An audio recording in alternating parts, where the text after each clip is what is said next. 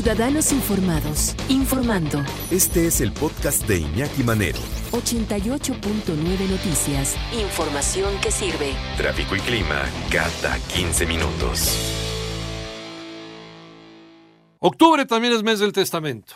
¿Por qué es tan importante el testamento? Eh, estamos descuidando, estamos descuidando este proceso, de repente la gente se va de este mundo heredando deudas o estamos tomando conciencia y estamos eh, haciendo ya más el testamento está esto que debe ser una obligación cuando tienes algo a tu nombre o quieres legarle algo a alguien para evitarle problemas a los que siguen.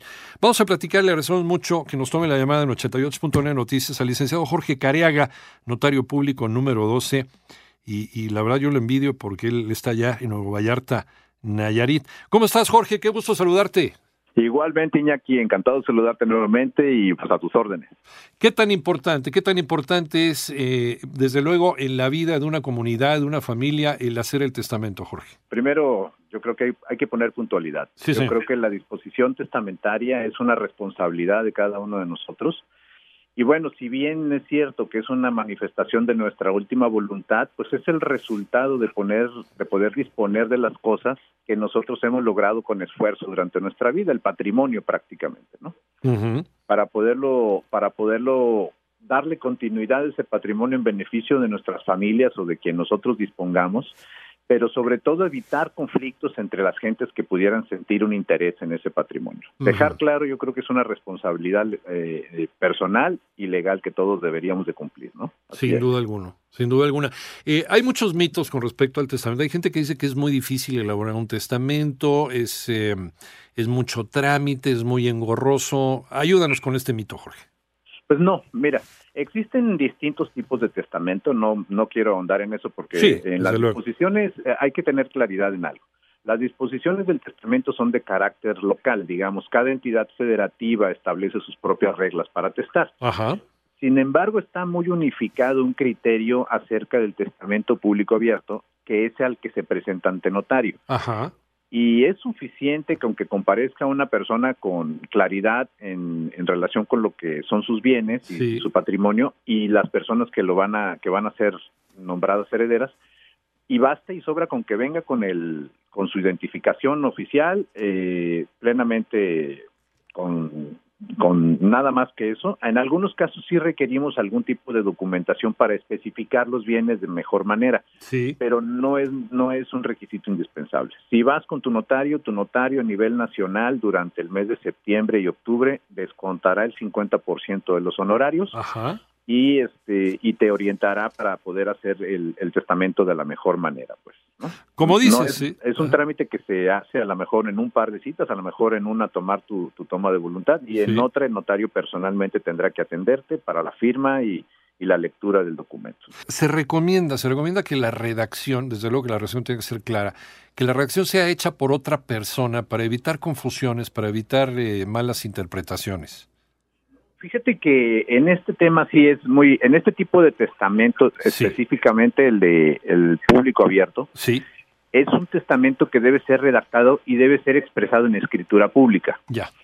¿Qué es lo que quiero decir? No se permite la, la, la transcripción, digamos, la escribir a mano tu disposición testamentaria, sino que él, tienes que expresarle al notario cuáles son la- las disposiciones que tú quieres hacer y él jurídicamente tiene que acomodarlas, orientarte para que sea exactamente lo que quieres y poder hacerlo en escritura pública. Entonces sí es importante Existen, como te había comentado, otros tipos de testamento como Sí. el hológrafo y, y algunos otros tipos de testamentos especiales que sí tendrían que ser redactados de puño y letra, pero prácticamente están en desuso por el tipo de circunstancias en el que tienen que ser eh, expresados, pues, ¿no? Ajá. Entonces, pero ahorita específicamente el testamento que se hace ante notario público es el testamento público abierto y es redactado con el notario con toda la asesoría y, y toda la comunicación que debes de tener con tu notario de confianza. Es el clásico entonces. Si yo quiero hacer mi testamento, voy a una notaría y voy a la, al- con el notario público número 12, este, le dice Jorge Carea y le digo, Jorge, quiero hacer mi, mi testamento. ¿Qué procede entonces? Inmediatamente llenar tu hoja de, de- de identificación, tu credencial oficial o cualquier cualquier identificación oficial que tengas con fotografía y en ese momento empezamos a platicar tu el interés que tenga. Hay un punto que es mm, interesante, que es lo que pasa después del testamento, que también es. es, un, un tema, Ajá. pero básicamente en los últimos años ha venido eh, progresando en los estados el criterio de quitarle, no quitarle, sino restarle trabajo a- al Poder Judicial para que los procesos sucesorios se lleven ante notario público. Esto es posible porque ya incluso con testamento o sin testamento en algunos estados, por ejemplo en el estado de Nayarit donde yo soy, se puede realizar el proceso desde el principio siempre y cuando haya tres, tres condiciones básicas. Que no haya eh, menores de edad, que no haya estados de interdicción, o sea, problemas de carácter mental que, que impidan la capacidad de las personas Ya. y que no haya conflicto entre los herederos. Si esto se da, eh, el testamento o el no testamento también puede ser el proceso sucesorio de validación, puede ser llevado ante notario público de manera muy rápida y a muy bajo costo.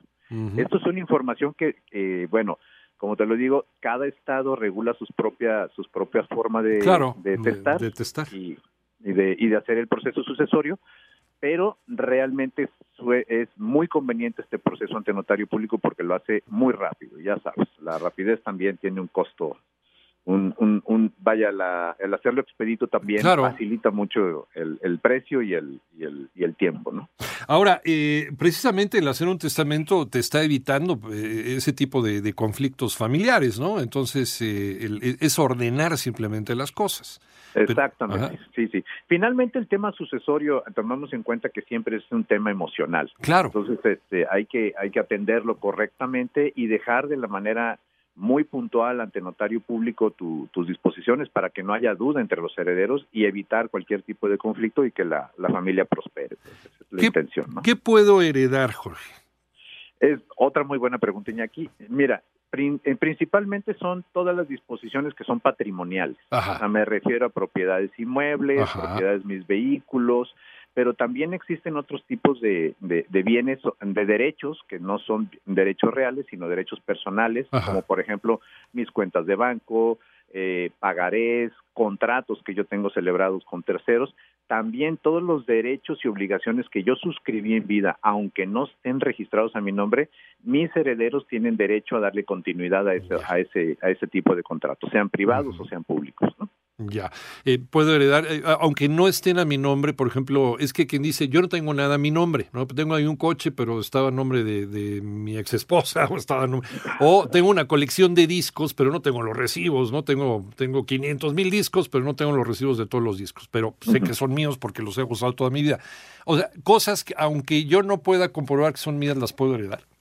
Sí, claro que sí. Ujú. Cualquier expectativa de derecho que tú tengas sobre un bien es tuyo, incluyendo, bueno, a mí yo te quiero platicar una anécdota y muy curiosa. Sí, en algún momento sí. vino una persona conmigo a pedirme que quería, este, que en el momento que todos sus, su, que el momento de su fallecimiento todas sus mascotas fueran dormidas para que fueran sepultadas con él. Ay, es un tema un poco Como el antiguo Egipto. porque Ajá. finalmente, pues los los animales eh, técnicamente tienen el nombre de semovientes sí, y pues ciertamente tiene derecho a, a, a, este a la vida. A la, a la vida, pero pues también tiene como propietaria el derecho a pedir que la acompañen en el, su viaje. ¿no? ¿Cómo- cómo Son de resuelves las eso? Cosas curiosas que encontramos en este tipo de cosas que, bueno, nosotros tenemos la obligación como notarios de expresarlos, estemos de acuerdo o no, dentro de su propio testamento. ¿Y cómo se resuelve? O sea, simplemente se expresa en el testamento y pues ahí habrá quien lo cumple y habrá quien no, ¿no? Exactamente. Tú cuando haces tu testamento Ajá. debes de definir quiénes son tus herederos, pero adicionalmente tienes que designar quién será el albacea. Ajá. El albacea puede ser heredero o no, y esta persona es la responsable precisamente de, de juntar todos tus bienes patrimoniales para poder distribuirlos conforme a tu última voluntad. Entonces, el albacea, fíjate que eso también tenía la duda, el albacea mm, no necesariamente puede estar desligado de la familia, incluso también puede ser un heredero.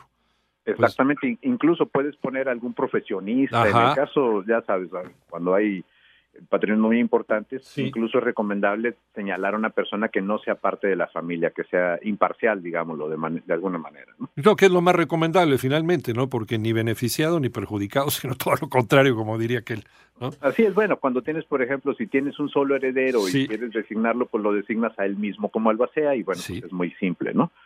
Pero en el caso cuando hay fortunas así muy complicadas que hay que repartirlos, pues sí un especialista es lo recomendable, ¿no? Licenciado Jorge Careaga, notario público número 2 en Nuevo Vallarta, Nayarit. Eh, ¿Dónde te encontramos si alguien quiere hacerte alguna consulta? Con todo el gusto, mira, estoy en Nueva Vallarta, en el centro comercial Paradise Plaza. Pues muy felices y muy contentos de saludarte a ti y a todo tu auditorio. Te mando un abrazo, gracias. Y un abrazo para ti también tu audiencia. Bye.